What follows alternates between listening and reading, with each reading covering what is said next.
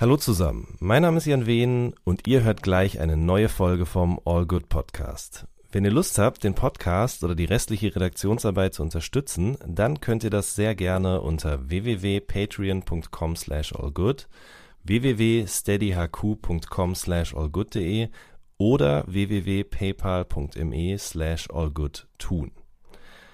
Vielen Dank schon mal im Voraus und jetzt viel Spaß mit der neuen Folge. So good, baby, baby.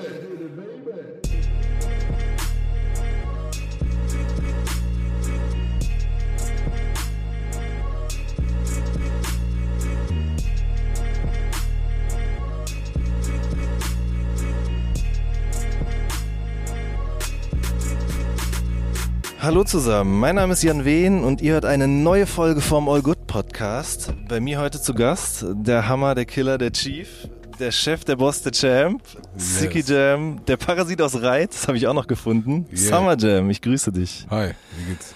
Alles gut, bei dir auch? Du bist ja, gerade auf äh, Radiotour. Ja, Mann. Was heißt das genau, auf Radiotour sein? Du warst jetzt bei UFM? Äh, ich promote jetzt quasi mein Album auch in den Radios. Äh, wir dürfen jetzt mittlerweile auch mal Songs von mhm. uns irgendwie äh, oder haben die Möglichkeit auch Songs von uns ins Radio zu bringen. Mhm.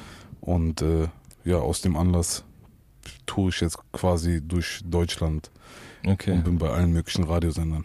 Alles klar. Äh, da sprechen wir gleich noch ein bisschen drüber. Ich würde aber als allererstes gerne mal ein bisschen in die Vergangenheit reisen. Und ähm, die erste Frage wäre, wer war eigentlich die Manem Crew? Boah, Alter, ey. Jetzt fragst du was ganz krasses. Wer war die Man im Crew, Alter? Oh, krass, Alter. Das war, äh, äh, wie viele Mann waren wir? Also Eko war auf jeden Fall dabei. Ich war dabei. Ähm, Badar, alter Freund von mir. Badar mhm. G hieß der, glaube ich. Mhm. Äh, hat, hat mir einen deutschen Kollegen dabei, Sven der war so der, der Typ eigentlich. So. Das war unser Jay-Z. So, der, äh, der hat uns das alles beigebracht auch. Und ansonsten, ja genau, wir hatten DJ Gabriel. Mhm. Der war eigentlich eher so auf Techno, oder? Genau, das war ein Techno-DJ. Krass, Alter, du bist ja richtig informiert, Alter. der war querschnittsgelähmt und äh, äh, war eigentlich ein Techno-DJ, aber wahrscheinlich hatte der so richtig, äh, ja, ich will jetzt nicht sagen Mitleid, aber der hat halt gesehen, das sind so irgendwelche Kids von der Straße und die wollen irgendwas machen und äh, in Gladbach, Gladbach ist jetzt nicht so wie Berlin, weißt du, wo du jetzt in jedem äh, Jugendheim oder Jugendzentrum dann auch irgendwie äh, ein Studio hast, wo du aufnehmen kannst. Und äh, ja, in der Not frisst der Teufel Fliegen und wir haben quasi mit dem Techno-DJ Mucke gemacht. Okay, und ihr konntet da halt aufnehmen, so. Ja, Hast genau. du denn damals auch schon richtig gerappt? Ich muss ganz ehrlich sagen, ich bin so dazu gekommen, da war auch schon so die Karriere von Manem so langsam vorbei. also da, da hat es sich schon auch langsam ausgemannemt und ähm, ich, was habe ich gemacht, Mann? Ich habe irgendwelche, äh, ich habe zum Beispiel so Zeilen vom Freundeskreis genommen. Mhm. Und dann habe ich einfach noch so Schimpfwörter mit eingebaut und äh, das war, also ich wollte schon immer glaube ich, eher so ein bisschen mehr Straße machen. Mhm. Das war, glaube ich, schon von Anfang an so mein Ding. Mhm. Und äh, ja, wie man das so halt am Anfang macht, ne? Dann nimmt man mal von da, nimmt man mal von hier, baut ein bisschen so Schimpfwörter noch mit ein und äh, dies und das. Und dann ähm, hatten wir auch, glaube ich, ein, zwei Auftritte. Ja. Genau. Ach, und Ice Age war auch mit in der Bahn. Wie konnte ich ihn vergessen, Alter? Er ah, einer stimmt, der ja einer der krassesten MCs, Mann. Mhm. Ice Age. Wenn du jetzt sagst Freundeskreistexte, so, also welches Jahr sprechen wir überhaupt? Sprechen wir so 97, Quadratur des Kreises, Freundeskreis? So, oder? Boah, guck mal, wie alt war ich da? Ich war, glaube ich, 15, so, ja, kommt hin, so, 98, mhm. 99, so. Okay, also ja. weißt du noch, welche Texte du von denen quasi genommen und äh, mit Schimpfwörtern ähm, versehen hast? Ähm, was waren das? Ich glaube, das war sowas wie, wenn der Vorhang fällt, mhm. aber ich habe es wirklich nicht mehr im Kopf, mhm. Mann. Das okay. ist schon so, so lang her und äh, äh, äh, das war aber auf jeden Fall so die Zeit von ANNA, mhm. wo man sich so gedacht hat, okay, auf Deutsch funktioniert auch und auch Rödelheim Hardrein Projekt war ja auch, äh, mhm. die habe ich immer gefeiert, so die fand ich immer geil. Okay, warum hast du die gefeiert? Weil die halt so ein bisschen mehr Street waren, weißt mhm. du? Das war äh, Fanta 4 fand ich richtig eklig. Mhm. Also da habe ich mir immer gedacht, boah, ey, was für äh, äh, was für Larrys so, weißt du? Das, äh, das ist so richtig so die deutsche Version von Hip-Hop mäßig so und das fand ich irgendwie Mhm. nicht so geil. Und ähm, kein Disrespect oder so, aber das war halt für mich einfach damals war ich auch selber zu wild unterwegs, Ja. als dass ich das gefeiert hätte. Und ähm, dann war so das erste Mal, war wirklich so wahrscheinlich Rührheim Hartrein Projekt, Mhm. Was man so geil fand. Und dann, genau, dann gab es aber auch die Deutsch-Türken, da gab es Kartell. Mhm. Damals, ich glaube, das war 96 oder so. ja, ich Kartell. glaube auch 95, 96. Und äh, äh, das war ja schon so Gangster, weißt du? Das Aha. war, äh, die, das war ja sozialkritisch gegen Rassismus, aber Mhm. so äh, total äh, offensiv auch. mhm. Und ähm, ja, Okay. Hm, Wie hast du Ecke überhaupt kennengelernt? Eko, äh, wir, wir, kannten, wir haben uns kennengelernt über Familie, um ehrlich zu sein. Mhm. Ich mach mal hier ganz großes Ja, Fenster alles auf. gut, lass offen. Äh, Sonst wird das hier eine Sauna. Über, äh, also wir, wir, wir kannten uns, äh, äh, quasi unsere Eltern kannten sich vorher, Mhm. bevor wir uns kannten. Und dann immer bei so irgendwelchen Treffen und so hat man sich halt dann gesehen, ne? Mhm. Und dann auch gecheckt, okay, der hört Rap, ich höre Rap, da kommen wir irgendwie zusammen. Genau, er hat vorher gerappt, Mhm. muss man dazu sagen. Ja. Er war quasi so der Vorreiter. Er war auch immer so, muss man jetzt auch äh, dazu gestehen, immer so der Typ, äh, von dem man gesagt hat, boah, das ist der nächste Golden Child und bla und blub und alle waren voll von ihm angetan. Mhm. Und der war ja auch krass, also ist äh, ja ein Ausnahmekünstler gewesen. Mhm. Und äh, King Size, wie hast du den Genau, kennengelernt? King Size ist auch den, genau das gleiche Spielchen. Also Ja. mit King Size haben wir noch Fotos zusammen, da sind wir glaube ich zwei Jahre oder so. Okay. Also das waren auch, unsere Eltern haben sich irgendwo Mhm. getroffen und dann äh, so Fotos halt von uns gemacht. Und das haben Ja. wir dann später erst gecheckt. Er war dann irgendwann Krass. bei mir auf der Schule und meinte dann, ey, ich kenne dich doch irgendwoher. Und dann kamen wir erst Mhm. äh, äh, irgendwie später auf den Trichter. Wir hatten da, glaube ich, schon Mucke gemacht zusammen. Und dann Ach, kam irgendwann dieses so Foto, spät. dieses Okay. Foto äh, halt so raus, Mhm. wo wir gesagt haben, ey, das bin ich, 100 Pro. Und er meinte, ja, und der andere bin ich. und ähm, genau. Mhm. So, und dann haben wir unsere Eltern gefragt, dann meinte sie, ja klar, das ist der Sohn Krass. vom Suleiman. Und Okay. äh, Verstehe. ähm, den Fotografen, der viele Hip-Hop-Sachen auch gemacht hat, Murat Aslan, den kennst du auch so Aslan lange, auch, ne? genauso. Murat Aslan auch. Murat Aslan, Yunus und ich waren auf einer Schule. Mhm. Wir waren äh, alle drei auf einer Schule. Äh, Murat Aslan habe ich zuletzt beim Tipico Werbevideo dreh. Er war der Fotograf äh, Mhm. davon. Äh, da habe ich ihn getroffen und äh, ja, krass, Alter. Guck mal, du hast mir jetzt so serviert, aber ich habe mir selber noch nie so Gedanken drüber gemacht. Das ist krass, Alter. Ja. Irgendwie kanntet ihr euch alle, verstehe. Mhm.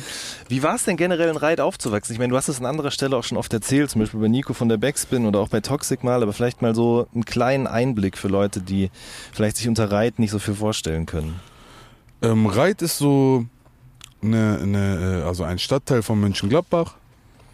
Und äh, Reit, äh, äh, ich glaube, der Ausländeranteil ist sehr hoch in Reit, Mhm. würde ich sagen. Du ähm, hast so ein, also ich bin groß geworden quasi in so einem städtischen Gebiet.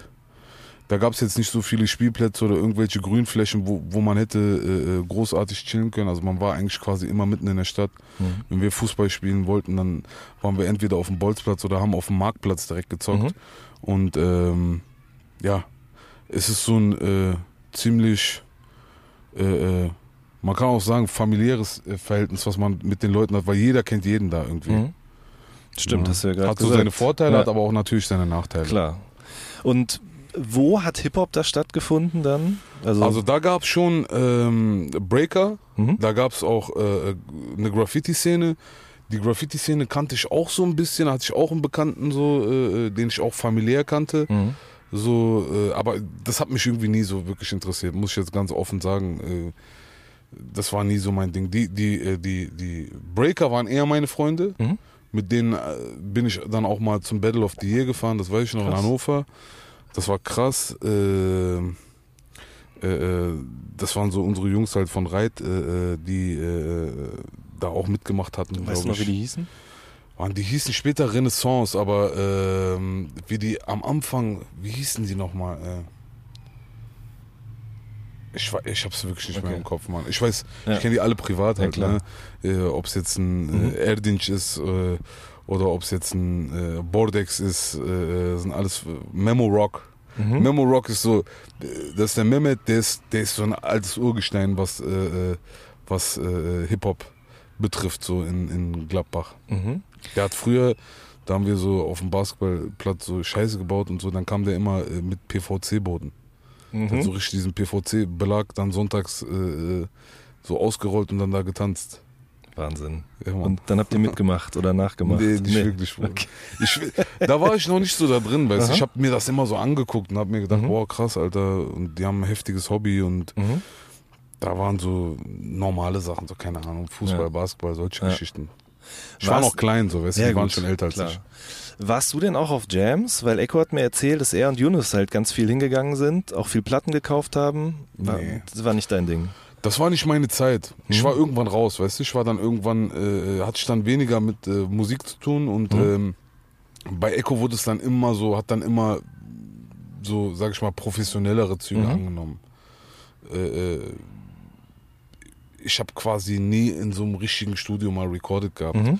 Mein erstes Ding, also ich glaube sogar, das, der Song mit Exhibit ist einfach der zweite Song, den ich in meinem Leben so Mhm. richtig aufgenommen habe. Mhm.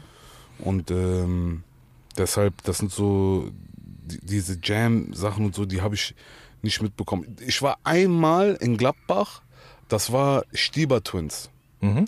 waren damals in, äh, in München-Gladbach.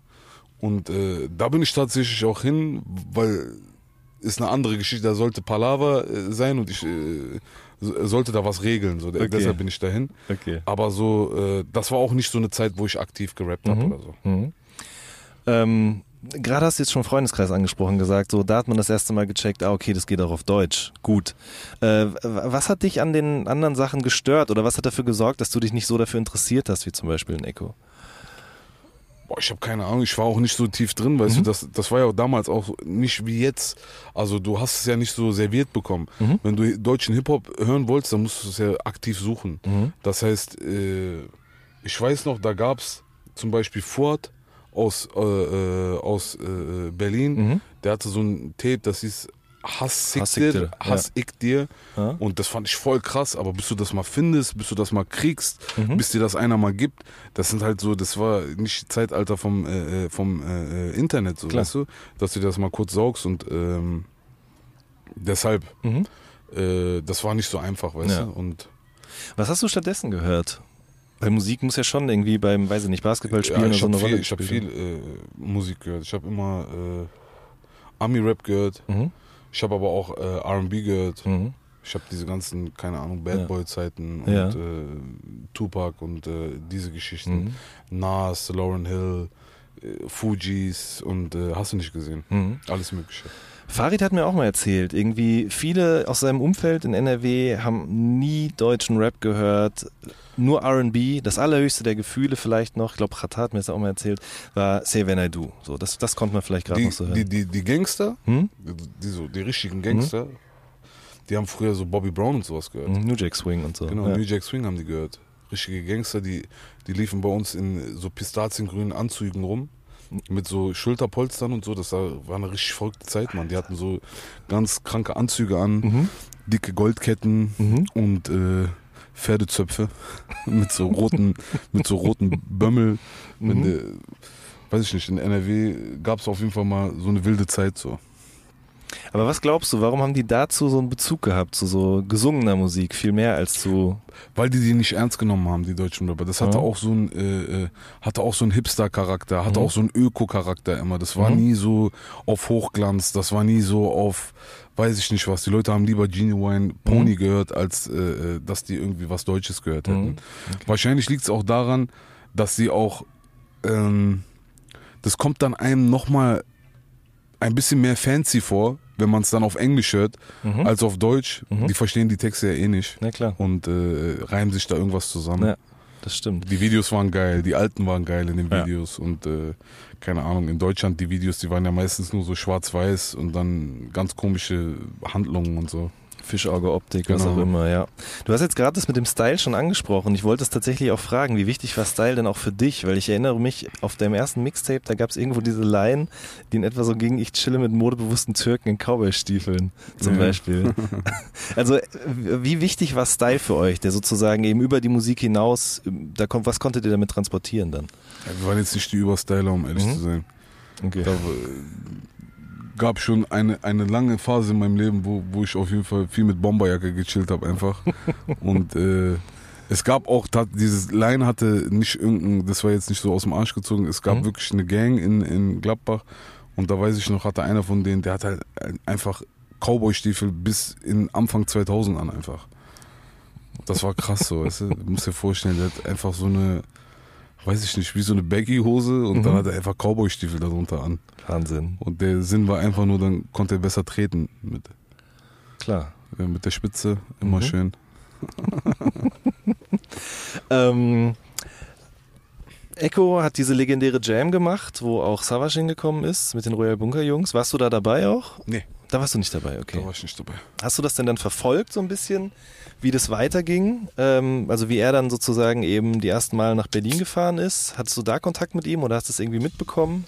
Ich habe es dann immer so äh, erzählt bekommen im Nachhinein. Ich war irgendwie äh, zu der Zeit, also ich muss dazu sagen, er hatte einen anderen Freundeskreis als ich. Äh, er hatte auch so einen Freundeskreis, der auf jeden Fall mehr mit Hip-Hop zu tun hatte als, äh, als, als mein Freundeskreis. Mein Freundeskreis war so, keine Ahnung, die hatten mit Musik eigentlich relativ wenig am Hut und äh, die sind dann halt auch meistens zusammen mit mehreren dahin gefahren und hast du nicht gesehen und äh, wir waren befreundet, aber jetzt nicht so, dass wir jetzt so voll den engen Kontakt hatten damals. Und dann, als es bei ihm lief, äh, hat er mich aber dann motiviert quasi, wieder Musik zu machen. Er hat dann gesagt, ey, mach doch mal was, schreib doch mal was. Und äh, ich glaube, ich, ich war damals schon so ein, ich hatte einen recht guten Humor so und äh, konnte das auch so zum Teil in Texte verpacken. War aber nie so zielstrebig, dass ich gesagt habe, boah, ich muss das jetzt machen. Und ähm, ich war aber immer Hip-Hop-Fan. Ich fand das auch immer krass, was Echo gemacht hat. Also Immer übertrieben. Der, der war immer zehn Schritte weiter einfach ne, als alle anderen. Und man hat natürlich immer äh, so ihn ganz nah gehabt. Und ich dachte mir auch immer, okay, das ist natürlich ein mega Vorteil, wenn man so einen Typen hat. Aber wie gesagt, der Fokus war bei mir äh, äh, einfach nicht so krass da. Ja. Ähm, er meinte auch zu mir, so du hattest schon immer den Humor, du hattest schon immer die Sprüche und er meinte halt, mach das doch mal in Reimform. So, wo kommt denn das her? Dieser, dieser Humor, diese Sprüche, die sich ja wirklich bis heute durchziehen durch dein Werk, sag ich mal. Boah, ich habe keine Ahnung, Mann. Ich bin einfach, ich habe Kasper gefrühstückt. Ich weiß es nicht. Also so, keine Ahnung, manche Leute sind halt übertrieben lustig. Vielleicht finden auch manche Leute das überhaupt nicht lustig, was ich mache.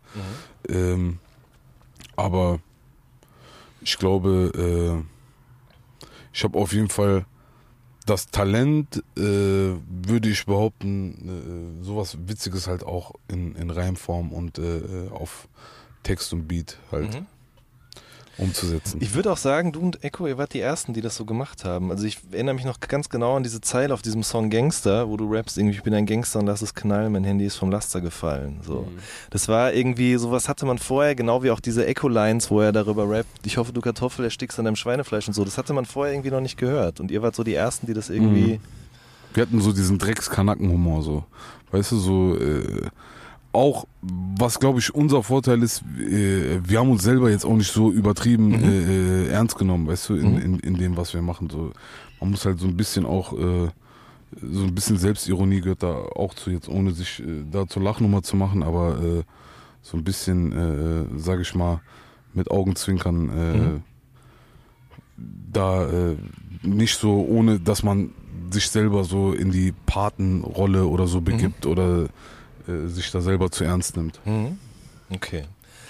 So, ähm, du hast gerade gesagt, Make Your Bounce war wahrscheinlich der zweite oder dritte Song, den du überhaupt je aufgenommen hast, so richtig.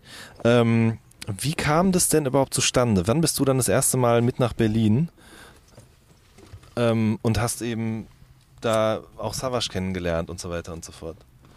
Direkt das erste Mal, wo ich da war. Mhm. Also ich war da 2013, das weiß ich noch. 2003. Nee, 2003, sorry, Ja. 2013, was rede ich da?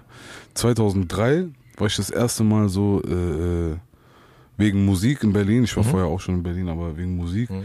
äh, war ich zum ersten Mal da und ähm,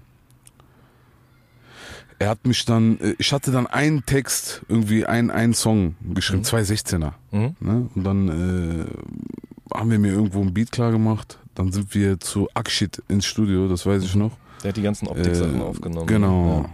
Und dann haben wir da die 216er aufgenommen. Das war so schwer für mich. Das Mhm. war dann auch so voll die Drucksituation. Da waren auf einmal voll die Leute da. Mhm. Ich, äh, mir, also ich wurde dann auch so ein bisschen äh, ja unangenehm einfach Mhm. auch. So ich bin dann so sehr, äh, weiß ich nicht, äh, wahrscheinlich, äh, wie sagt man? Boah, ich komme jetzt nicht auf das Wort.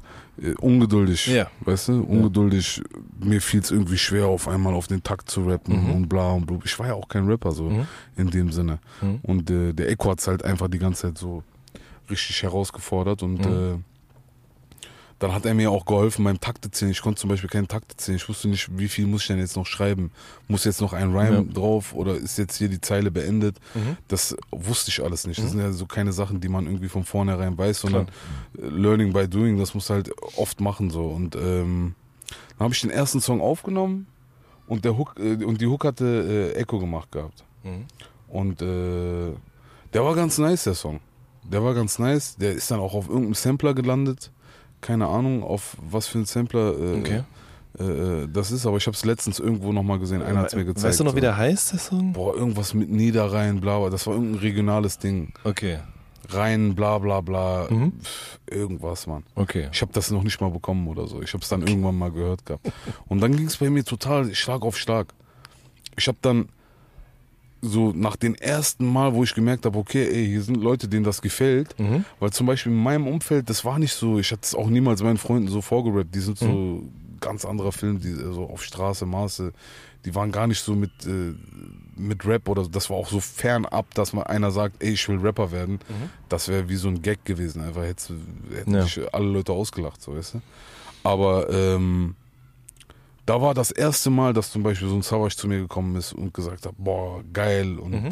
hat sich kaputt gelacht. Äh, ich hatte so eine Line, äh,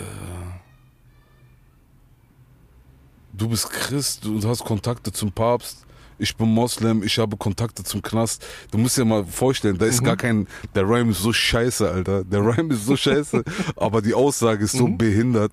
Also damals war das so eine äh, ignorante Scheißaussage. Die haben sich halt äh, komplett die ganze Zeit kaputt gelacht darüber. Mhm. Und ähm, dann weiß ich noch, hat Savage auch eine Zeit lang, also ich hatte ihn schon vorher kennengelernt Mhm. in Gladbach und er hat dann auch manchmal, er hat mal meine Nummer genommen und er hat mich dann auch ab und zu so angerufen und hat gesagt, ey, hast du neue Rhymes? Und dann war er so neben anderen, hat dann so auf laut, äh, aus, Lautsprecher, äh, ja. Lautsprecher gemacht und hat mich dann so irgendwelche Zeilen rappen lassen.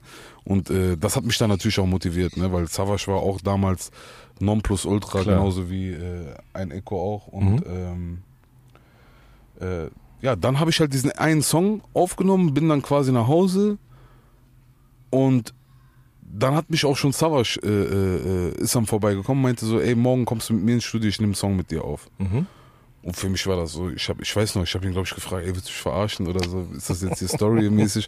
Und er meinte, nee, wir machen einen Song und bla und blub. Und ich hatte mich voll gefreut und dann haben wir das auch aufgenommen. Und ähm, dann ist irgendwann halt diese Sache äh, auch mit äh, Echo, Dann dieser, zum Bruch. dieser Sp- Split halt gekommen. Mhm. Und ähm, Dementsprechend ist der Song nie erschienen. genau, der Song ist nie erschienen. Okay. Ich habe ihn auch nie wieder gehört. Ich weiß Ja. nicht, äh, Okay. Savage hat die wahrscheinlich auch nicht mehr. Hast du den Part dann recycelt irgendwo oder? Nee. Nee. Okay.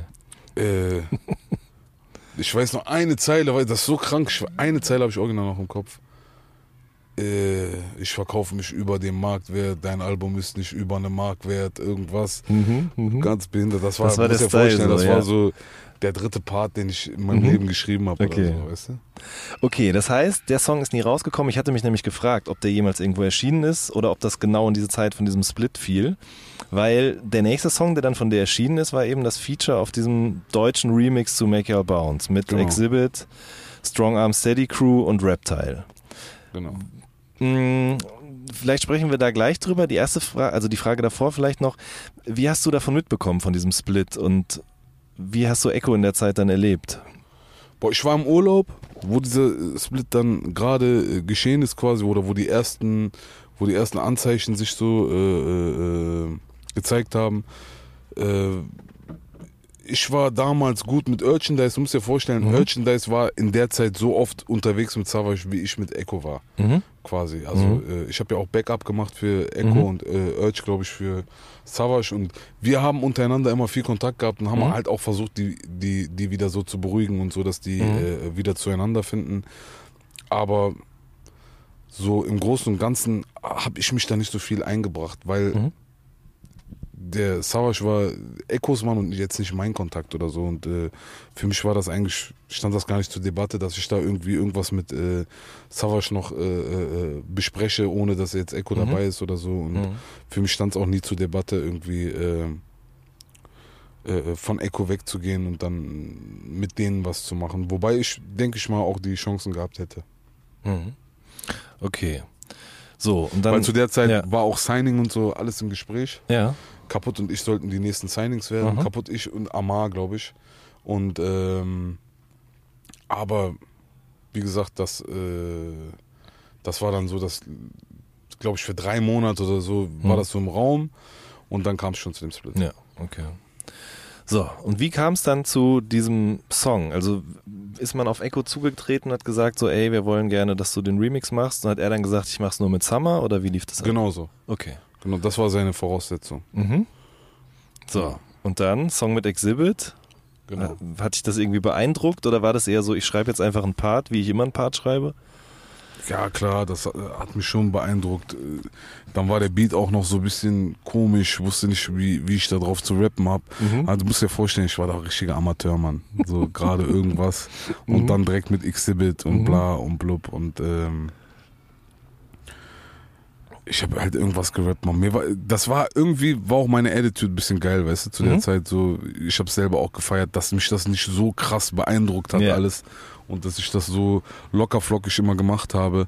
Und muss dir vorstellen, mit dem Song waren wir dann irgendwie bei Bravo Super Show und The Dome und hast du nicht gesehen. Damals gab es ja noch diese ganzen Dinger. Aha, und dann kommst du, weiß ich nicht was, in deinem Leben dreimal im Studio und bist dann mit irgendeinem Song vor 15.000 Leuten und äh, versuchst dann irgendwie äh, deine acht Bars da äh, zu rappen und äh, da nicht zu verkacken. Und äh, war auf jeden Fall eine krasse Zeit. Mhm. Ähm, wie war der Videodreh? Boah, der Videodreh, der war auf jeden Fall, der war nicht leicht, weil äh, wir hatten in der Schweiz eine Show mhm. und äh, mussten unseren Flieger bekommen, sind dann aber irgendwie, weil es da eine Abkürzung gab, äh, ähm, sind wir über Österreich wieder in die Schweiz rein und irgendwo da beim Grenzübergang wurden wir dann halt so gefilzt und dann hat diese äh, Kontrolle halt übertrieben lange gedauert und äh, wir haben dann unseren Flieger verpasst, mussten dann äh, einen Flug äh, später nehmen. Hin und her war auf jeden Fall ähm, war auf jeden Fall sehr sehr stressig und äh, am Ende waren wir dann in Berlin und haben, weiß ich nicht, haben dann zwei Stunden gedreht oder so. Mhm. Und äh, ja, Exhibit war auf jeden Fall nicht dabei. Exhibit war nicht dabei. Nee. Also, ne, das war ja so, die hatten sich für das Feature geeinigt und dann sollte nachdem der Song aufgenommen war, auch das Video gedreht werden. Aber Exhibit hat sich halt geweigert. Hat gesagt, da habe ich keinen Bock drauf. Das ist vertraglich nicht geregelt gewesen, obwohl es vertraglich, glaube ich, geregelt gewesen war. Und dann was dann ja gemacht wurde, war, zu der Zeit war doch gerade diese Apple-Werbung so in mit diesen bunten Hintergründen und vorne so schwarz vor wie so Scherenschnitt, wo Leute so getanzt haben. Genau. Und dann hat man einfach ein, äh, also ich erzähle es, erkläre es nicht dir, weil du weißt es ja wahrscheinlich, aber den Leuten, aber die so, jetzt zuhören. Aber so krass, wie du es mir jetzt ja. gerade erzählst, habe ich sag mal gar, gar nicht auf dem Schirm gehabt. Okay, aber jedenfalls war es so, Reptile sollte halt gebrandet werden für den deutschen Markt als englischsprachiger Rapper und mit Exhibit-Feature, das heißt, er ist auch kredibil und so. Mhm. Ähm, dann gab es aber nur diese Aufnahmen aus dem Studio von der Session und die reichten nicht für das Video. Also hat man eben einen Doppelgänger gecastet, der genauso aussah wie er und hat den immer so von hinten gefilmt, ja, über den Rücken oder von der Seite oder ne? die Silhouette, ganz genau. genau. Ist nie jemandem aufgefallen. Krass. Ja. Ähm, wie war denn das Feature, äh, das Feedback auf diesen Part? Also war das dann nochmal, das war ja dann nicht nur ein Echo, der gesagt hat, ey, guter Part, sondern das, wie du gerade sagst, ne, du spielst vor 15.000 Leuten oder so und vielleicht haben ja auch andere Rapper irgendwie davon mitbekommen, oder? Ja, also das Feedback war sehr gut.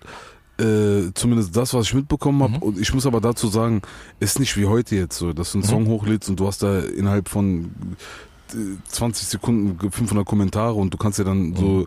dein Feedback daraus ziehen. Das war ja so, keine Ahnung, keiner konnte kommentieren. Die Leute können dir das nur selber persönlich sagen Mhm. und hier und da vielleicht liest du mal irgendwas. Mhm. Und ähm, aber es war recht positiv. Ich muss sagen, so richtig, richtig krasses äh, äh, äh, Feedback hatte ich bei dem Song Vier Türken. Mhm. Es gab mal so einen Song Vier Türken, ich glaube, der war von Urge, Echo, Kaputt und mir. Mhm. Ich weiß gar nicht. War das nicht sogar ein Anti-Garanti-Song? Genau, das war, genau, das war ein Anti-Garanti-Song. Und ähm, da weiß ich noch, da kam auch Savage zu mir und meinte so, du hast den besten Part und der meinte sogar noch Part des Jahres und bla und Mhm. blub und äh, überkrass und äh, ich weiß auch gar nicht mehr, wie der geht. Mhm. Aber äh, das war so das erste Mal, wo ich Mhm. sage, okay, krass, Mhm. gut, richtig krasses Feedback. Und ähm, dann habe ich auch von der Juice auch schon relativ früh immer gehört gehabt, boah, Newcomer, äh, krass, wir werden das voll auf dem Schirm haben Mhm. und immer von links und rechts halt äh, äh, gutes Feedback bekommen halt, Mhm. von Song zu Song. Okay. Ähm, Antigaranti war eben eine Crew von dir, Urge, Kaputt und Echo. Mhm. Was war so die Idee dahinter? Oder war einfach nur, okay, wir können alle geil rappen, let's go? Ja, ich glaube, das war auch so ein bisschen so der Dipset-Film, Mhm. den man damals hatte, okay, als Crew, dann nochmal so eine Crew nebenbei Mhm. haben und äh, weiß ich nicht, so neben den Solo-Projekten, man, ich habe da, mir damals eh nicht so viel ausgemalt, weißt du, Ja. so, das war für mich, hätte auch am nächsten Tag vorbei sein können, mich hätte es, glaube ich, nicht so krass äh, getroffen, weil ich Mhm. mich da, ich bin eh immer sehr misstrauisch bei so einer Sachen, weißt du, ich bin nicht so blauäugig, dass ich jetzt einen Song aufnehme und sage, oh, aus mir wird jetzt ein äh, ganz großer Mhm. Star oder so und äh, deshalb war ich da eh gechillt und diese großen Pläne oder großen Gedanken, ich weiß gar nicht, ob die da waren. Also bei mir auf jeden Fall jetzt Mhm. nicht so krass. Mhm. Äh, du warst ja dann auch Teil von German Dream. Echo hat das Label gegründet und äh, du warst dabei, Manuel war dabei und Ramsi Aliani war dabei, Genau. glaube ich. Ne? Ähm, was, war, was hatte dieses Label am Anfang so für ein, ja, was soll ich sagen, wie soll ich sagen, Charakterzüge oder was für eine Ausrichtung? Weil ich finde, am Anfang war das eher schon noch so Player, RB, Rap, Bad Boy mäßig gedacht, genau, oder? Genau, voll. Ja. Ähm, habt ihr da, also ihr habt Songs gemacht, klar, aber habt ihr auch Konzerte gespielt oder war das schwierig zu der Zeit, weil Echo so ein bisschen auf der schwarzen Liste stand? Also ich weiß noch, wir hatten mit Echo ganz viele Clubshows, Mhm. also richtig viele Clubshows. Mhm. Ähm, Konzerte, äh, die erste Tour war, glaube ich, äh, die LOVE-Tour. Mhm.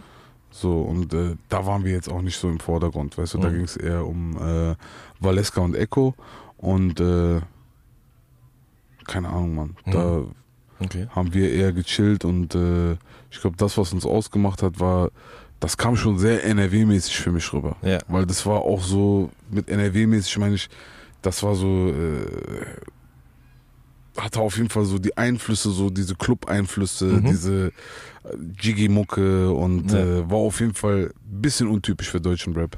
Glaube ich auch. Äh, was war Manuelsen für ein Typ? Wie hast du den damals wahrgenommen?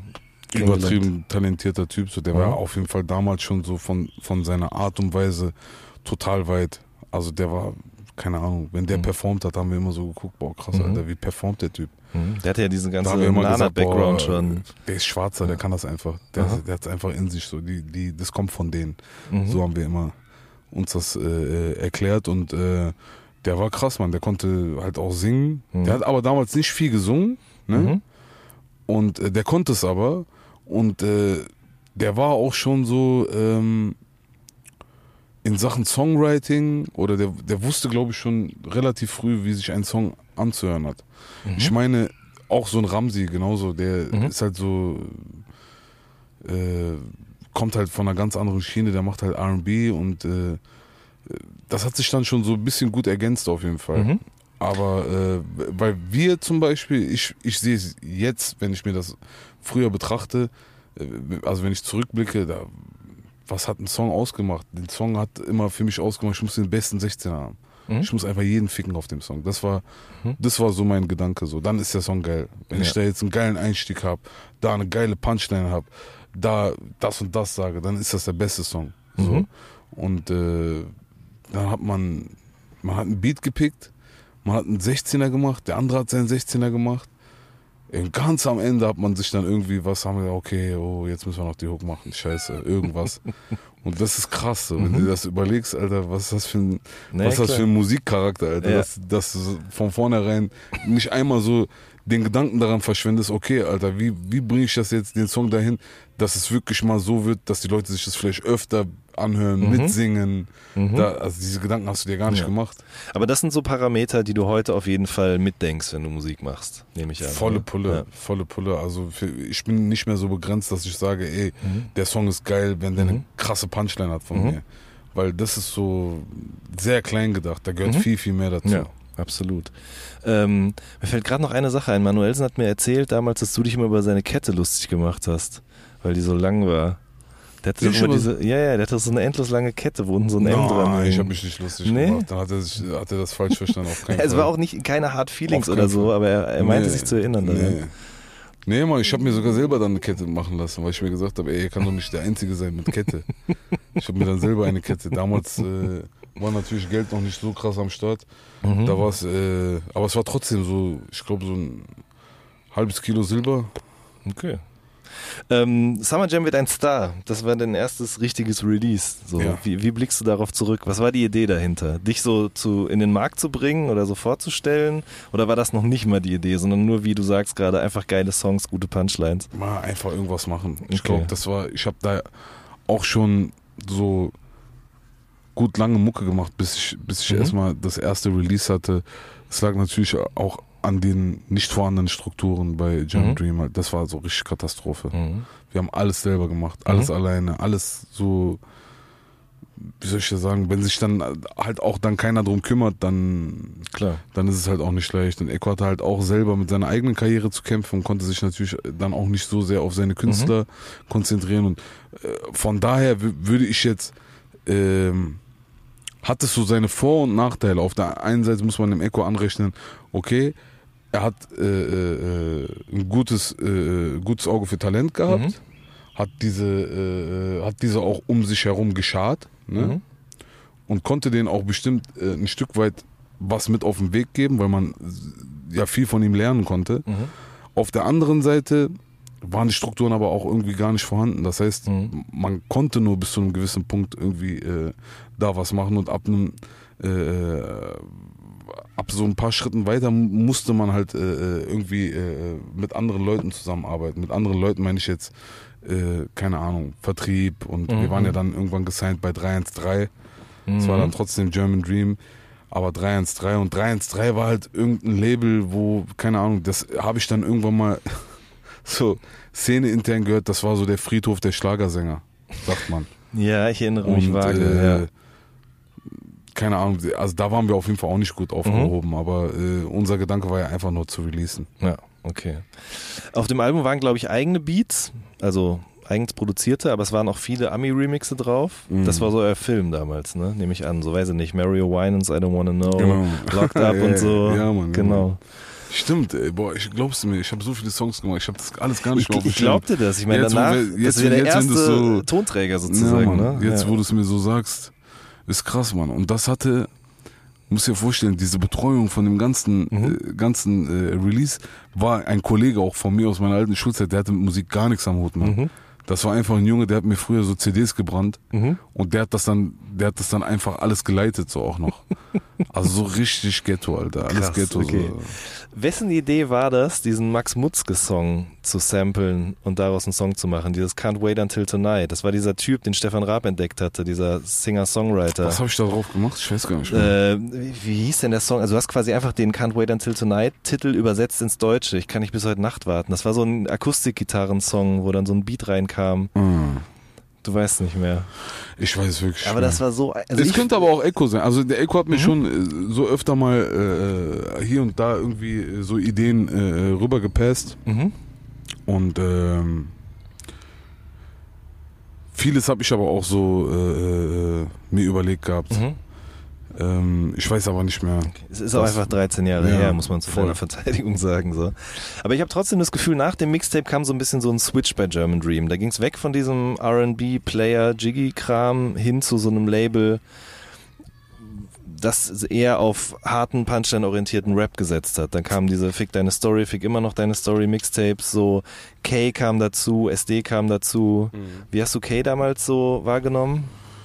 Okay, ähm, kannte ich damals, war der noch bei Royal Bunker und die waren halt mit ähm, Jaces, eine Crew und ich wusste schon, die haben so halt wie Twister gerappt. So hatte ich die halt im Kopf, so weißt du.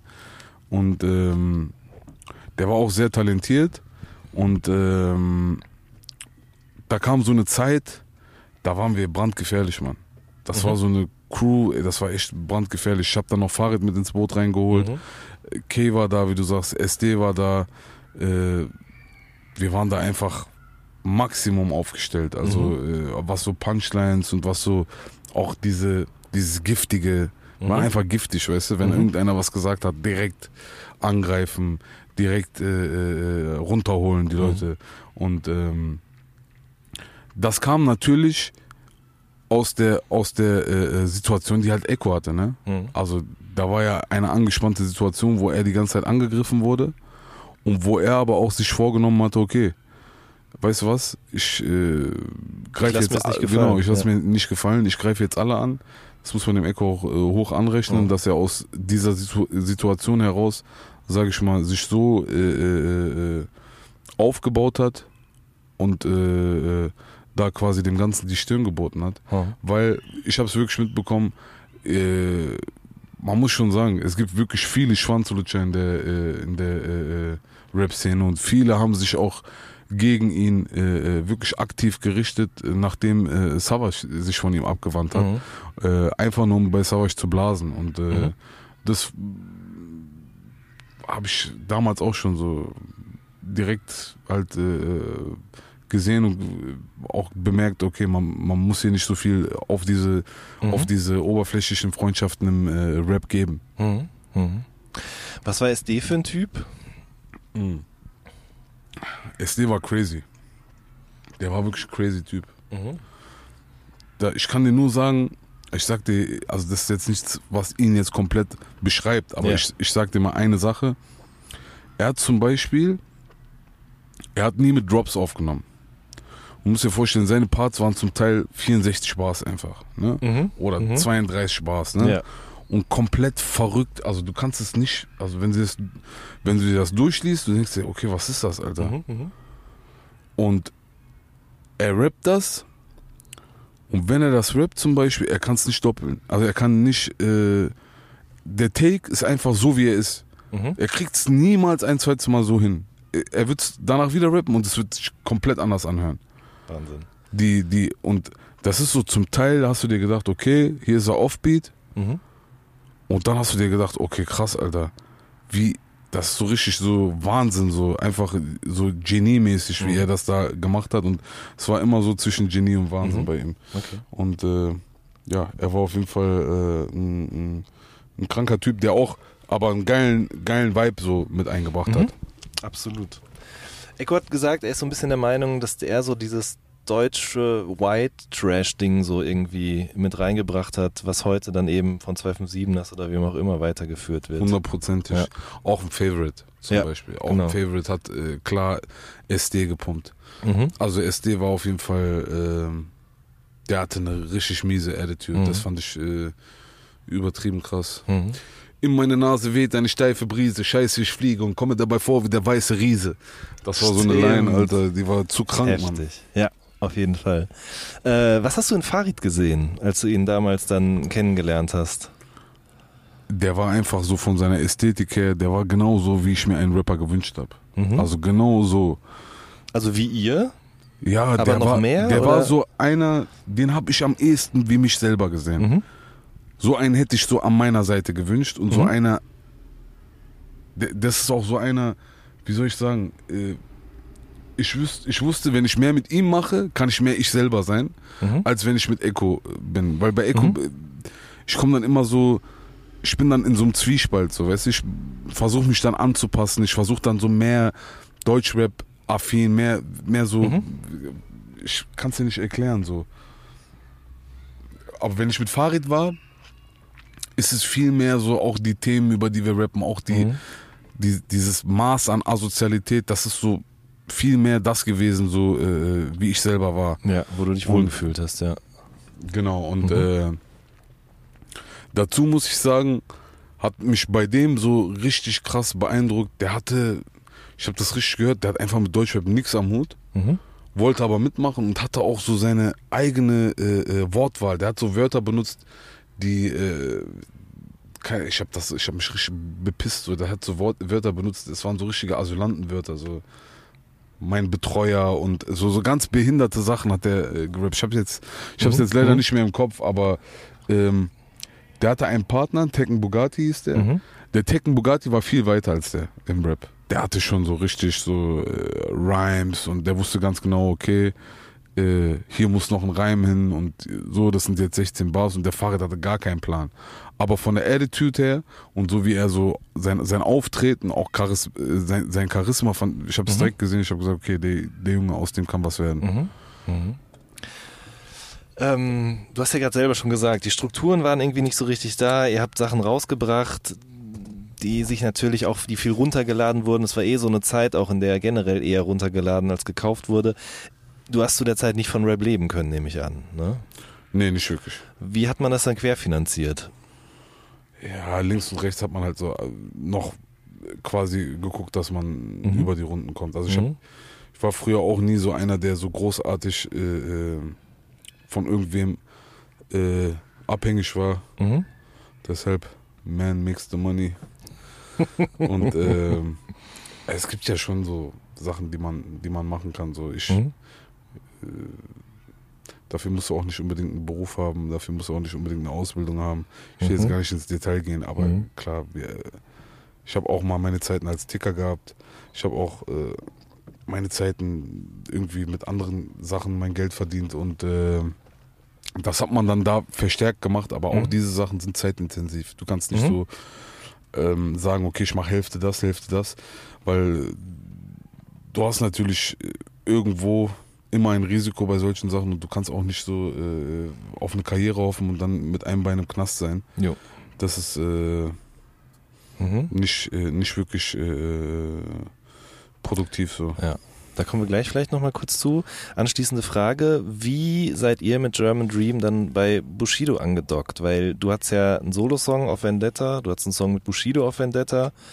Danach, auf seinem Soloalbum hattest du ja auch Asylantenstatus als Feature. Wie Er hat kam das- angefragt. Okay. Bushido hat angefragt für, das war damals ein, ein Remix, nee, nicht ein Remix, ein, ein Song auf der B-Seite von seiner Single, Mhm. Leader of the New School, Mhm. L-O-N-S. Und äh, den haben wir dann gemacht und dann Mhm. hat er auch für den Sampler angefragt gehabt, Mhm. ob wir da auch was machen, obwohl wir jetzt nicht beim Label waren. Mhm. Ich war nicht bei EGJ. Und ähm, dann äh, äh, war es aber so, dass sie, glaube ich, Echo gesigned haben auch. Mhm. Der war dann richtig gesigned, glaube ich, da. Und ähm, mich hätten die dann als nächstes gesigned. Also ich war da auch die ganze Zeit im Gespräch. Und äh, irgendwann kam es dann halt dazu, dass Echo sich aber verstritten hat mit, äh, äh, mit Bushido. Und äh, die hatten halt ihre Differenzen und ich äh, stand zum zweiten Mal zwischen den Stühlen. Stimmt, das ist mir noch nie so aufgefallen, aber ja, okay. Und du hast dich dann eben dafür entschieden, mit Echo zu gehen oder dich auf Echos Seite zu stellen. So. Genau. Und dann kam ja eigentlich von 2007 bis 2010 nicht so viel von dir. Ähm, gab es in all diese, in dieser Zeit irgendwie Rap, den du gut fandest, deutschen Rap eigentlich? Also wir haben jetzt sehr, sehr viel über das gesprochen, was du gemacht hast bis hierhin, aber gab es Sachen aus ganz anderen Camps, von denen du sagst so, das war richtig stabil?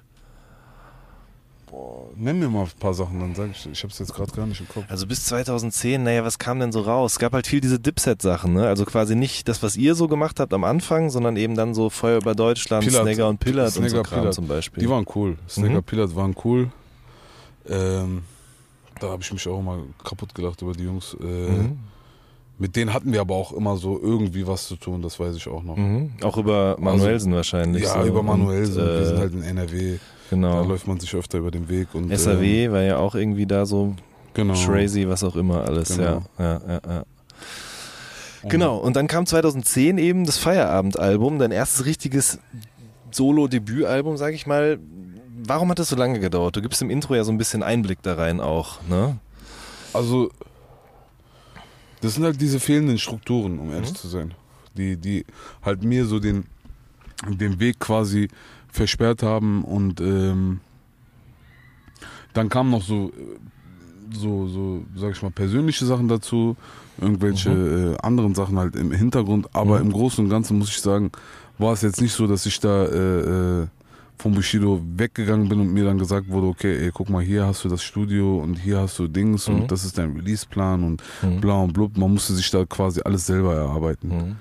und ähm, selber auch äh, zum Teil vorfinanzieren, selber da äh, äh, Hand anlegen und das war für mich zu der Zeit, weißt du, äh, war es dann halt so, okay, bist du jetzt Künstler, bist du jetzt da irgendwie, äh, musst du dich da selber managen, musst du da selber äh, Sachen machen. Echo war natürlich selber auch mit seiner eigenen Karriere beschäftigt Mhm. und deshalb war das so wie so ein, ja, wie, wie, so, ein, wie so ein Laster, was er sich selber auferlegt hat, wo, Mhm. wo er meines Erachtens nach in der Zeit halt äh, wirklich nur, also er hätte noch mehr Unterstützung gebraucht Mhm. von Leuten, äh, äh, die zum Beispiel die ganze Organisation machen, die ganzen äh, Sachen machen. Der Echo ist ja auch Künstler durch und durch, das darf Mhm. man nicht vergessen und das ist auch nicht für jedermann äh, äh, ein Label äh, äh, da zu führen. zu führen, das stimmt auf jeden Fall.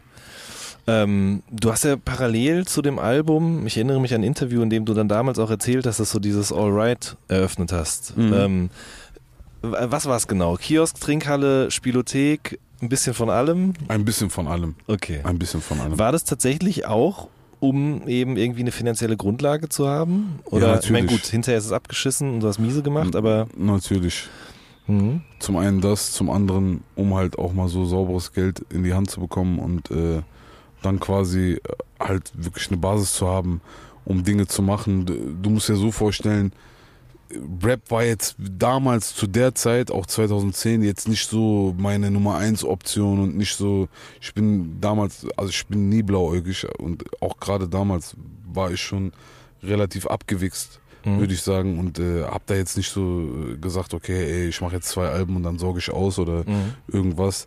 Äh, klar, damals hätte ich das, was heute möglich ist, habe ich so noch nicht gesehen. Gab es aber auch nicht so oft. Richtig. Weißt du? Ja, ganz genau. Ähm, ich glaube, auf dem Album thematisierst du auch deine Leidenschaft fürs Spielen auf eine gewisse Art. Genau. Ähm, und man konnte im Allright eben auch spielen. Lief eigentlich in so, in so, ich war noch ehrlich gesagt noch nie in einem Casino oder in so einer Spielothek. Na, Casino war ich schon, aber Ach Spielothek ey, noch so, so, so krass ist das. Guck mal, da waren Automaten. Ja. Ich glaube, da waren zwei oder drei Automaten und dann gab es halt so einen kleinen Wettautomaten. Mhm. Aber das, wir hatten, wir, wir mussten einen Nutzungsänderungsantrag stellen Mhm. beim Ordnungsamt, den der Vermieter aber äh, äh, quasi Unterbunden hat. Genau, Ja. der hat es unterbunden und dann wurden wir halt die ganze Zeit äh, weggezinkt so von irgendwelchen Okay. Leuten und ähm, wir hatten so ein Hinterzimmer. Mhm. Das Hinterzimmer hat dann das Ordnungsamt äh, gefunden und dann die erste Strafe ist dann glaube ich 500 Euro, Mhm. aber dann wird es dann schon unangenehm bei Mhm. der zweiten, dritten, vierten Strafe und dann Mhm. haben wir uns irgendwann mal gezwungen gesehen, das Ganze zuzumachen. Weil da kannst du die Miete nicht mit Snickers Mhm. verkaufen und weiß ich nicht, eine Tüte süß äh, und einen Kaffee verkaufen, Mhm. äh, bezahlen so. Mhm. Ähm, ne, worauf ich hinaus wollte, lief eigentlich früher, ich denk, nehme an, du warst auch viel in Spielotheken unterwegs, so, lief da auch Rap? Nee. Oder? Nee, ne? Nee. Weil ich habe irgendwie das Gefühl, dass auch tatsächlich durch diese Popularität von Shisha-Bars, die so zwar nicht die neuen Spielotheken sind, aber eben auch eine Anlaufstelle für viele Jugendliche, in denen sehr viel Rap läuft, Rap auch insgesamt viel flächendeckender sich verbreitet, so im Laufe der Zeit. Klar, das unterstützt das Ganze. Ja. Ich würde jetzt nicht sagen, die Shisha-Bars haben Rap groß gemacht, Mhm. aber äh, es ist auf jeden Fall nochmal, es unterstützt das Ganze nochmal. Mhm. Ich glaube, im Großen und Ganzen ne, kann sich dem Ganzen keiner entziehen, so, weißt du, das ist so auch, ich, ich sogar bei meinem Friseur, Mhm. ne, das ist so ein richtig piekfeiner Friseur in Düsseldorf, da läuft einfach Hip-Hop. Mhm. Und das sind so, keine Ahnung, da sind so richtige A-Promis auch zum Mhm. Teil aus Fernsehen und da hast du nicht gesehen. Glaubst du, dass das dann nicht mehr lange dauert, bis man so weit ist wie in Amerika, wo es wirklich überall läuft, so, wo es irgendwie total selbstverständlich geworden ist? Oder ist es das vielleicht sogar schon? Ich glaube, zum Teil ist es das schon. Zum Teil tut sich natürlich Deutschland immer schwer. Mhm. Deutschland immer der Letzte. Also wenn jeder auf den Trichter gekommen ist, ist Deutschland immer so der, der sich am meisten dagegen wehrt. Mhm. Nein, geht nicht, kann nicht. Mhm. Streaming auf gar keinen Fall. Äh, CDs, CDs. Wir müssen alles auf physische äh, Mhm. Tonträger und das Radio ist ganz wichtig und hier und da. Mhm. Und äh, ja, dann am Ende ist man dann, steht man dann vor vollendeten Tatsachen und äh, fuckt sich dann darüber ab, dass man da sich nicht besser positioniert hat. Mhm. Und äh, ich frage mich sowieso, wenn, wenn, wenn, wenn wir hier von so einer Veranstaltung wie, wie der Echo, wie, wie den Echo sprechen, Mhm. wie, warum man da so alles tut, um das so langweilig wie möglich irgendwie über die Bühne zu bringen. Ich Mhm. check nicht, warum da nicht mal ein cooler Dude so das Ganze äh, moderiert, warum Mhm. nicht mal vielleicht ein Rapper das moderiert Mhm. oder vielleicht irgendwie, äh, dass die Leute mal lockerer sind, weißt du, ich weiß nicht, ich saß da an dem Abend äh, mit irgendwelchen so richtigen Spießern am Mhm. Tisch und ich denke, die sind so auch in der deutschen Musikszene haben die hätten da ganz andere Leute noch sitzen müssen mit mir an einem Tisch. Die Mhm. waren da aber gar nicht eingeladen. Mhm. Und äh, das fuckt mich dann schon irgendwie ab, Mhm. weil ich mir denke, so als Rapper bist du trotzdem noch nicht so angesehen. Da ist irgendeiner, der, äh, keine Ahnung, vielleicht ein Zehntel von dem verkauft, was du verkaufst, Mhm. und der wird dann aber mit ganz anderen äh, Augen angesehen. Mhm. Hat sich das auch so ein bisschen gewandelt im Vergleich zu früher, wenn man sagt, man ist Rapper, dass man früher eher so belächelt wurde und es gab irgendwie blöde Sprüche, Handzeichen und sowas alles und heute ist man akzeptierter? Definitiv, Ja? definitiv, ob die wollen oder nicht. Ich meine, die Zahlen sprechen für sich. Mhm. Und selbst wenn du es jetzt für dich nicht so zugeben kannst, äh, äh, interessiert mich das nicht, weil, weil mein, weißt du, mein, meine Zahlen sind da, so du, die, du kannst sie ignorieren für dich, Mhm. aber dann lebst du halt in deiner eigenen Parallelwelt, Mhm. so und äh, äh, weißt dann nicht, was draußen Ja. abgeht, weil wenn du wenn du zum Beispiel dir einfach nur die Charts anguckst oder wenn du dir das Streaming anguckst und alles Mögliche, man, das ist alles, mittlerweile haben wir das alles in der Hand Mhm. und ähm, das liegt halt daran, dass wir das Internet quasi so krass genutzt haben, weil wir in alle anderen Sachen nicht reingekommen sind. Mhm. Zum Beispiel Radio, Tabu. Fernsehen, Tabu. Was hatten wir? Wir hatten nur Internet. Mhm. Aber was haben wir gemacht? Wir haben das Internet komplett in die Hand genommen. Das heißt, die ersten, die auf YouTube Welle gemacht haben, Rapper. Die ersten, die auf Instagram ballen, Rapper. Mhm. Weißt du, und äh, jetzt zum Beispiel kriege ich Feature-Anfragen, wie zum Beispiel von äh, Glasperlenspiel. Mhm. Und ich weiß auch, was natürlich da auch ein Hintergedanke ist, was auch gar nicht böse gemeint ist oder so. Also das jetzt äh, äh, gar nicht so im Bösen, sondern die wollen natürlich auch in diese Rap-Listen rein, Mhm. weil die auch nicht ohne sind. Der, viele Abonnenten und äh, äh, die, die wollen halt äh, sich da quasi irgendwie äh, äh, auch damit partizipieren und äh, äh, suchen sich dann Rapper als Feature. Absolut. W wann hast du gemerkt, dass da mehr geht, auf- also als vorher in diesem Bereich oder generell mit deiner Karriere? Dass halt es nicht wie bei Feierabend ist und vielleicht auch nicht wie bei Sujuk und Champagner, sondern dass irgendwie auf einmal berghoch geht. Ich habe schon gemerkt, relativ früh, dass wenn du einen Hit hast, ne, und mit Hit, jetzt ist ein Hit, äh, ist ein richtiger Hit, ne, Mhm. aber ich gebe dir ein Beispiel, Neue Bugatti Mhm. ist ein Deutsch-Rap-Hit. Mhm. Mit Neue Bugatti war ich drei, vier Jahre unterwegs einfach. Mhm. Den Song spiele ich heute noch in irgendeinem Club und die Leute drehen durch. Mhm. Und, äh, oder Dein Ex, weißt du, oder äh, irgendwelche Songs, die ich auch mit Casey gemacht habe, Mhm. ob es ein Haiwan ist oder ob es ein 600er Benzer ist. Ähm, das sind so Dinge, die äh, ähm, sind dann quasi, die, die, die, die können dir zumindest schon mal äh, Live-Kohle bringen. Mhm. Aber der Song selber, du weißt nicht, was er wert ist. Ich kann dir nicht sagen, was ich von Neue Bugatti verdient habe oder ob ich überhaupt was davon verdient habe. Das ist wie eine Investition in meine Karriere gewesen, in meine, in, in meine Marke, in die Marke Mhm. Summer Jam. Mhm. Aber wenn ich jetzt zum Beispiel einen Song habe, wie Tamam Tamam, dann kann ich dir das aufs, auf ein Komma genau sagen, was der Wert ist, einfach der Song. Was ich damit gemacht habe und wie viel Kohle das ist. Mhm. Allein durch das Streaming, allein durch äh, äh die ganzen, äh, diese Transparenz, weißt mhm. du, weil da kommt durch einen Song viel rüber. Das hatte gar nichts mit dem Album zu tun.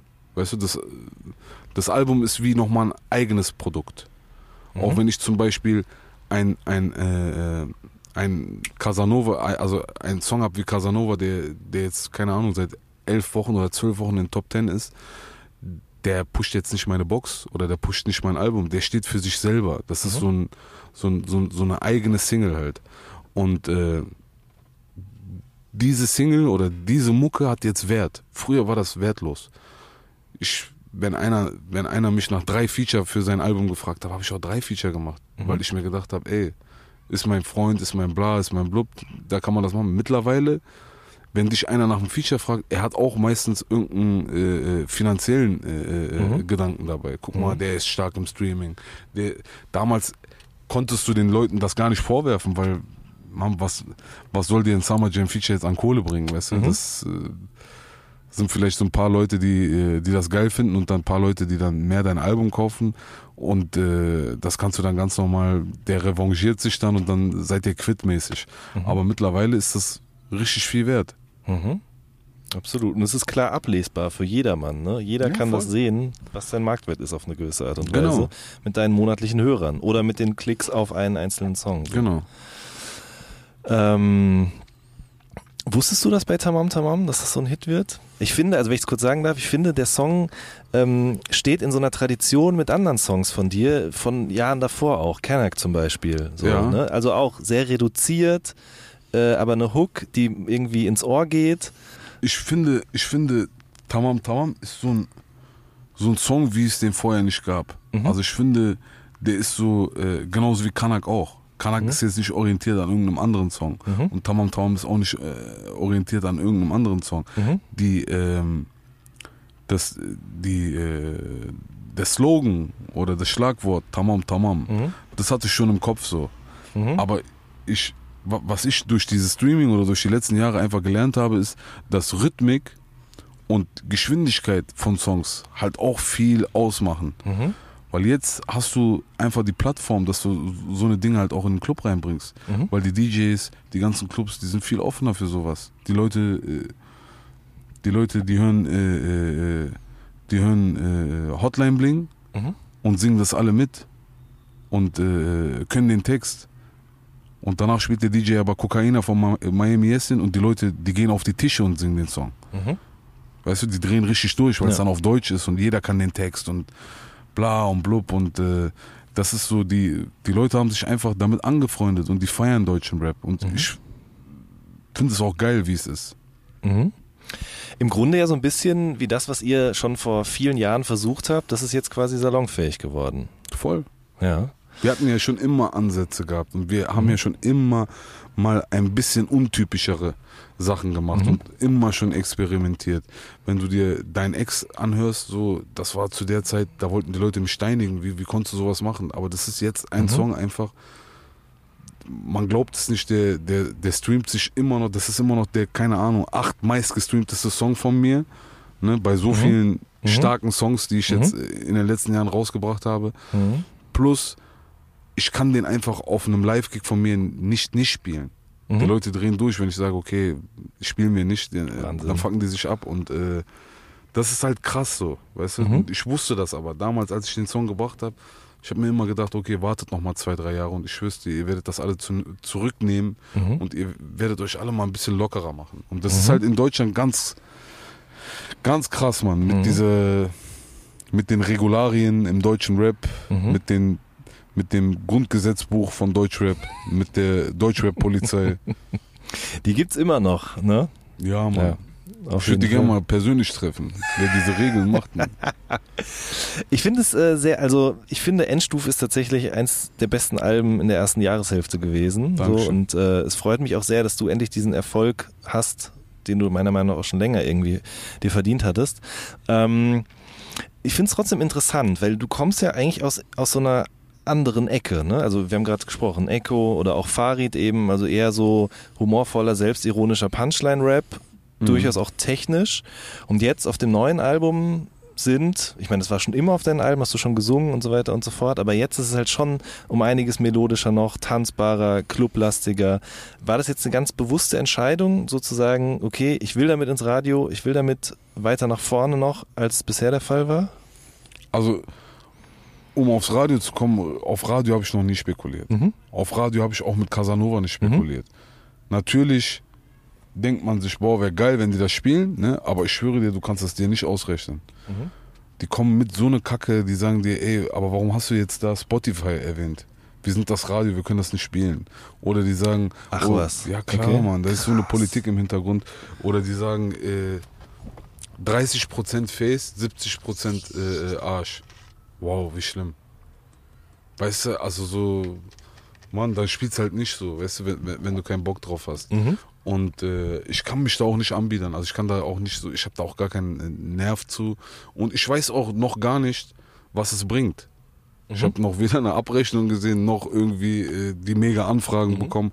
Und deshalb, ich mache das seit so vielen Jahren, Mann. Und wenn, wenn die mitspielen, spielen die mit, bin ich cool. Ja. Ich bin jetzt gerade auch auf Radiotour und wenn die morgen sagen, nee, geht gar nicht, dann tut's mir leid, dann werde ich mich jetzt auch nicht für die irgendwie ändern. Mhm. Also ich meine, sie spielen das ja, weil sie an anderer Stelle mitbekommen, dass das gefragt wird, nämlich ja, bei den Streaming Aber das ist halt der Druck. Ne? Genau, das ist halt eben. der Druck, der auf die, ja. also die spielen das jetzt auch nicht, weil die sagen, boah, Summer Jam ist der geilste Typ. Mhm. Ne? Und wir haben schon immer gewusst, der wird es irgendwann schaffen, sondern die spielen es einfach, weil du gehst auf die Charts und guckst dir, okay, wie kommt dieser Song hier seit zwölf Wochen nicht äh, aus den Top Ten ja, raus? Warum absolut. geht der hier nicht raus? Aber wie erklärst du dir das eigentlich, dass diese Streaming-Zahlen so brutal hoch sind auf Videos und auf Songs eben auch? Also ich glaube, ich habe gute Mucke gemacht, mhm. zum einen. Zum anderen, glaube ich, hat man mir diesmal ein anderes Ohr gegeben. Mhm. Ne? Ist bei manchen Sachen vielleicht, war eine Voreingenommenheit da. Mhm. Man, also man hat immer so, und das meine ich halt auch mit der Deutschrap-Polizei, so die Leute stellen sich irgendwelche Regeln auf. Die Leute sagen, nee, man kann das nur so machen. Man kann da, ey, ich lass mir doch nicht vorschreiben, wie ich was zu machen habe. Das wäre doch total äh, behindert, Alter. Mhm. Das wäre doch äh, sowas. Das wäre doch eigentlich so richtig unreal, weißt du? Da Absolut. zu sagen, okay, ich gehe da jetzt den und den Kompromiss ein, weil der zwölfjährige Lukas aus äh, äh, Wilhelmshaven sagt, nein, äh, Tamam Tamam I, nicht schon wieder Autotune. Bro, da ist gar kein Autotune drin. Und auch mhm. wenn du, wenn dieses Kommentar dein Lieblingskommentar ist, was du unter je, jedes Video, äh, mhm. Video drunter schreibst, ich kann nicht drauf eingehen. Mhm. Ich werde auch niemals drauf eingehen. Ja. Also ich, wir können uns über viele Sachen unterhalten. Du kannst mir sagen, ey, Orange steht dir nicht, zieh mal den Hoodie aus, äh, äh, blau und blub und äh, äh, da komme ich dir vielleicht noch eher entgegen, als dass du mir sagst, ey, was ist das für eine Musik, was ist das? Mhm. Weil bei der Musik, ich diskutiere halt nicht. Es nee. gibt genug andere äh, äh, äh, Musiker auch, die man sich reinziehen kann. Weißt du, wenn du es nicht feierst, dann. Richtig. Und Gott sei Dank haben wir ja anscheinend irgendwas richtig gemacht, dass es dann äh, doch so viele sind, die mhm. die Mucke feiern. Ich glaube, es hat auch damit zu tun, dass du heute eben halt für 10 Euro so einen Zugang bekommst zu so einem mhm. Streaming-Dienst wo früher du 15 Euro für eine CD bezahlt hast, die dir vielleicht noch nicht mal gefallen hat, nachdem du sie gekauft hast. Mhm. Und jetzt hast du halt eben die Möglichkeit, dir all diese Künstler anzuhören und die eben nach vorne zu pushen mit 10 Euro im Monat. Mhm. Und das sorgt auch dafür, dass eben klassische Medien wie Fernsehen, Radio oder Print äh, darauf reagieren müssen. Ne? Die hätten vielleicht vorher gesagt, ah, das interessiert uns nicht. Da wollen wir nicht drüber berichten, aber wenn mhm. es eben gefordert wird, dann knicken sie irgendwann halt ein. Ja, man, guck mal, ich sag dir, so oder so, hier ist eine Party, die gerade steigt. Ob mhm. du zu der Party hinkommst oder nicht, diese mhm. Party steigt. Mhm. Verstehst du? Ja. So, und du kannst dir das selber aussuchen. Mhm. Und die haben es halt auch gecheckt. Und auch die großen Labels haben gecheckt. Mhm. Major-Labels sehen das auch. Ey, hier geht etwas. Willst du jetzt da mitmachen oder nicht? Das ist jetzt äh, dein eigenes. Du kannst das versuchen zu ignorieren. Du kannst dir das selber einreden. Nein, das ist nicht so krass und ja. so. Aber es ist einfach da. Ja. Das heißt, man braucht heute auch definitiv keine Major-Strukturen mehr, sondern man kann das schon im kleinen Kreis aufziehen. Ja, also zum Teil ist es so, habe ich das Gefühl, je näher du an Spotify dran bist, desto mehr hast du davon. Mhm. Ne? Aber das gilt auch nicht für jeden Künstler. Mhm. Nicht jeder streamt stark, vor allen Dingen von den alten Künstlern nicht. Mhm. Es gibt Leute, die, keine Ahnung, 50.000 CDs verkaufen, aber nur 250.000 monatliche Hörer haben. Mhm. So, das gibt's auch. Ja, Und klar. ähm, das, sind, das ist halt auch meistens die Mucke von früher. Mhm. Meistens das, was ich dir gesagt habe, die Hook wird als letztes gemacht. Es geht nur um irgendein Verse und bla und blub. Das hörst du dann einmal und das war's dann auch. Warum Ja, sollst du dir das drei, vier Mal anhören? Da ist Ja. kein Ohrwurm, da ist kein Mit, äh, Mitsingfaktor, da ist nichts. Mhm. Du hast gerade gesagt, die Radios haben sich zum Beispiel an dieser Zeile 30% Face, 70% Arsch gestoßen. Ähm, du hast ja letztes Jahr, glaube ich, mit Casey diesen Song Erdbeerwoche gemacht, wo Mhm. ihr eben eine Frau dafür kritisiert. Mich, du hast mein Herz gebrochen. Richtig. Äh, wo ihr eine Frau dafür kritisiert, dass ihr keinen Sex mit ihr haben könnt, weil sie ihre Tage hat. Da gab es Ja. auf jeden Fall auch Kritik für. So. Kannst du das nachvollziehen? Ich kann es gar nicht nachvollziehen, ehrlich nicht. Okay. Bei aller Liebe. Wer da die Ironie Ja. nicht raushört, der ist doch geistesgestört. ne? Aha. Es geht doch gerade darum, das ist doch dieser Charme, dass ich sage, äh, das kann nicht dein Ernst sein. Mhm. Also, Bisch, das meinst du nicht ernst. Das ist doch gerade so lustig. Ich habe auch von so vielen Frauen positives Feedback bekommen, dass ich einfach nur denke, okay, die, die es falsch äh, verstehen, die wollen es wahrscheinlich falsch verstehen oder die sind halt wirklich so geknickt in ihrer Frauenwürde. Mhm. Aber die dürfen dann halt auch kein Summer Jam hören, weil ich Mhm. glaube, ich stehe auch gerade äh, äh, für, für so eine Wortwitz, weißt du? Und Mhm. Ich finde auch gar nicht, dass ich frauenverachtenden Rap mache. Mhm.